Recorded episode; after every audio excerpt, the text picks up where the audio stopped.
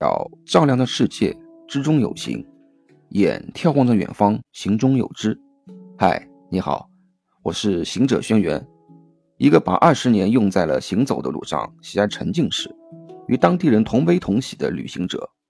以色列特拉维夫不仅在博物馆中有着殿堂级的藏品，在其他地方还有着更多具有想象力、创造力、梦想型的各类艺术。我当然不会错过。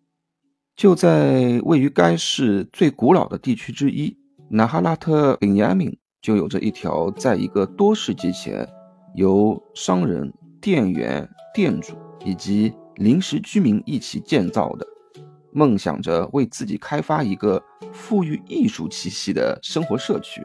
现在那里每周二和周五就会汇聚各个城市的手艺人。成为一个艺术街头集市，别看是街市，要求还是很严格的，必须经过审查，只出售手工工艺品，并且呢，在自己的摊位不能由别人替代运作，一定要亲自买卖。旺生期的时候，每次都有上千名艺术家出现出售他们的作品，一些条件好的。居住在此的画家还会弄个小画廊出售。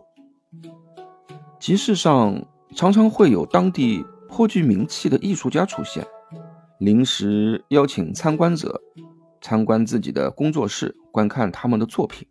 而他们邀请的方式也很有意思，每次最多十个人，他会拿出其中一个作品在你面前，然后直瞪瞪地看着你。你在看他作品的时候呢？要用脸部表情来表达你对这个作品的理解或者感受。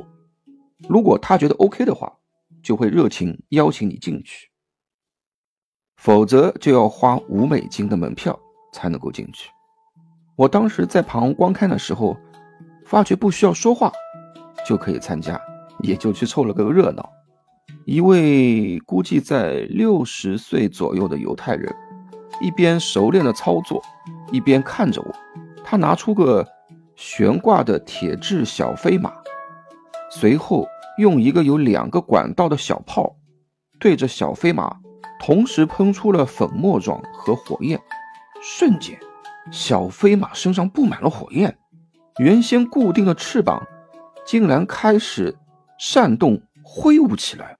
哦，impossible！我的脸部表情。从漠视到专注、惊讶、不可思议，然后再转变为惊喜，直到想拥有的一系列表情，真实的演绎完成。这位犹太艺术家也欣喜地请了我进去。是的，我告诉你，真的非常真实。原本呢，我想老外向来比较夸张，就想学周星驰的无厘头表演。再参考下斯坦尼斯拉夫斯基写的演员的自我修养，结果没想到不自觉的就表露出来了。在这个工作室里，有美丽的玻璃餐具、定制的门牌、橄榄木带着枝叶的雕塑啊，反正好多都是一些独一无二的手工工艺品。而我自然还是对刚才那个火焰小飞马念念不忘，于是。看着六十美金的标价，还是毅然决定买下它。没想到的是，当我付钱的时候，只收了我三十美金，就把小飞马和双管小炮一起卖给了我，并且附送给了我几包用于小钢炮的原料。原来，只要是被选中的，所有标示的价格都可以半价卖给你。而这些心怀善意的艺术家们，并不只是单纯的贩卖商品，而是想通过非常投入的现场手工制作，告诉所有人：你们是每一件作品的家人。如果你喜欢，就请将这些作品带回家，并好好珍惜。买好火焰小飞马，我就重新回到了艺术集市的街道上。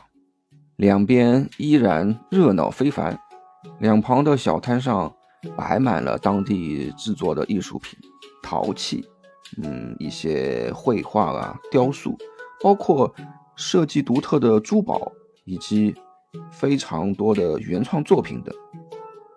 大多数的摊主都显得个性十足，他们悠然自得的坐在自己的小摊位后面。满脸笑意的看着来来往往的人们，买或不买嘛，轻松的和他们聊上几句，或者说看一看、翻一翻都没什么问题。就算你购买再小的一件作品，艺术家们都会将它认真的包装好，并附上一张自己的名片给你。其实这里如果耐心仔细逛的话，一天是远远不够的。到后来。我总结出来了经验，就是开集市的时候，只逛那些流动的摊位，平时抽空再去有固定的房子的画廊或者工作室，穿梭在特殊的陶瓷、皮革制品或珠宝饰品啊纪念品之间，不时呢还会有些街头音乐家、小丑、魔术师和哑剧表演。不过。让我感兴趣的是两个小伙，他们用像飞碟造型的乐器敲打出来的音乐声，它仿若空灵声，又好像有民族乐器中的五声调式。后来我才知道，这是于两千年由两名瑞士人菲利霍纳和萨贝纳谢雷所创的一种打击乐器——手碟。后来在二零零一年，在法兰克福。正式面试，它是由两个半球形的钢模通过氮作用过程的组合而成，嗯，造型比较像 UFO。然后呢，它的上部有八到九个音，中心点为基础音，其余七或八个音呢，它会环绕分布在周边。底部的中心有个孔为低音，故也可为调音用。反正各音界与主体的和姆霍兹共鸣器产生共鸣。两个小伙在如痴如醉的手碟表演时，还不时的免费邀请想要学的人，哪怕你就算不懂，也可以过去敲打多余的手碟。